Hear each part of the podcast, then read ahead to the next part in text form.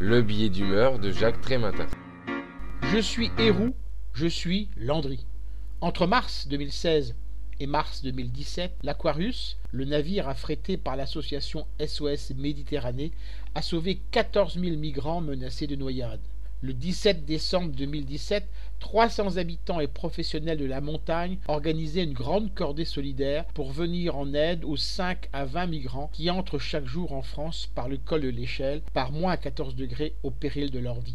De plus en plus d'initiatives citoyennes prennent le relais d'un État dont les hauts faits d'armes en matière de solidarité se résument trop souvent dans ses tentes lacérées et ses couvertures déchirées par une police tentant de décourager et de faire fuir ses réfugiés.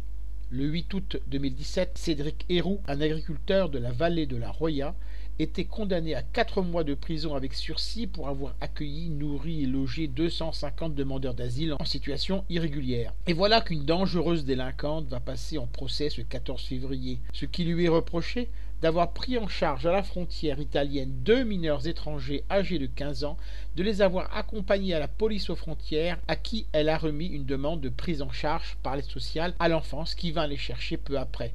Pour l'acte grave qu'elle a commis, Martine Landry risque 5 ans d'emprisonnement et 30 000 euros d'amende. Ce qui aggrave son cas, c'est que cette vaillante dame de 73 ans est responsable pour sa région d'Amnesty International et militante de l'ANAFE. Face à de telles intimidations, que peut faire le citoyen moyen? Première option, détourner la tête quand il croise un de ces réfugiés dans la rue. S'il est patriote et soucieux de préserver la race française, il peut se précipiter pour le dénoncer aux autorités. Les archives des préfectures regorgent de modèles de lettres datant de l'occupation. Mais il peut aussi trouver une inspiration dans le courage et la témérité d'un Cédric Héroux ou d'une Martine Landry en agissant comme il le peut à son niveau. Vous pouvez retrouver le texte de ce billet d'humeur dans le numéro 1222 de Lien Social.